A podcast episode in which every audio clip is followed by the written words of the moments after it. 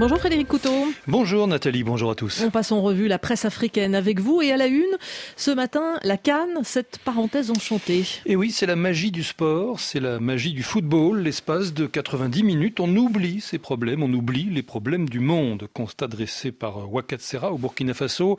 La force du foot se perçoit une fois de plus à travers cette 34e édition de la Coupe d'Afrique des Nations.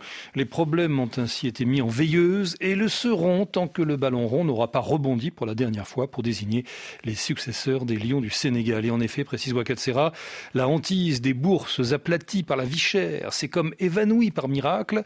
Les fraudes aux élections, et les victoires sans gloire de présidents sortants ont disparu des manchettes. Et le quotidien burkinabé de détailler encore. La guerre au Soudan, les attaques terroristes meurtrières euh, dans le Sahel, ou comme en Guinée des transitions politiques s'étirent en longueur, les inondations à l'île Maurice, les contestations des opposants au Sénégal ou encore aux Comores, la fronde contre les bénédictions des homosexuels, l'épidémie de dingue, l'explosion du dépôt d'hydrocarbures en Guinée, les manifestations contre la France et contre le CFA, etc., etc. Tout cela, tout cela est devenu des sujets sans importance. Tous ces sujets sont noyés par l'enthousiasme pour la Cannes. Toutefois, la parenthèse n'est pas si enchantée que cela. Selon la presse, la Cannes a connu quelques ratés au démarrage. Oui, c'est ce que dénoncent certains médias, à commencer par le site ivoirien Le Point Sûr. L'affaire des tickets introuvables et les ruptures de transmission polluent la compétition, s'exclame le journal.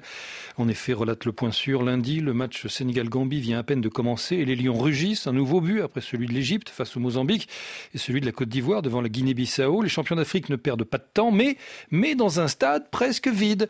Les images qui fusent sur les réseaux sociaux montrent des supporters en colère. Ils cherchent des tickets d'entrée introuvable.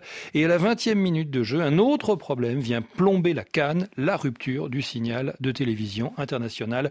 Écran noir, panne technique à Yamoussoukro. Des billets indisponibles, des stades à moitié vides, l'organisation déjà remise en question, renchérie à Dakar, le quotidien 24 heures. Déjà samedi, le match d'ouverture Côte d'Ivoire-Guinée-Bissau n'avait pas fait le plein. La rencontre était annoncée à guichet fermé, précise le journal. De nombreux Ivoiriens pointent la responsabilité des personnes ayant acheté des dizaines de billets en ligne pour spéculer sur le marché noir et qui n'ont pas réussi à les revendre à temps.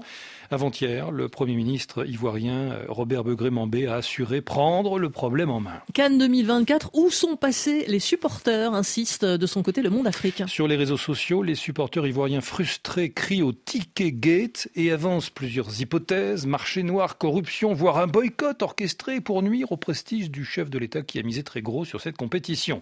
Autre flop, le match entre la Guinée équatoriale le Nigeria s'est disputé dimanche devant seulement 8500 spectateurs au stade d'Ebimpé. Mais là, mais là, pointe le Monde Afrique, le phénomène est récurrent à chaque canne. En tête des facteurs explicatifs figure le coût du déplacement jusqu'au pays hôte pour suivre son équipe nationale, un coût hors de portée de l'immense majorité des supporters. En tout cas, relève encore le Monde Afrique. La Confédération africaine de foot et le comité d'organisation de la Cannes ont annoncé le renforcement des ventes physiques de billets dans les quelques 51 points de vente du pays.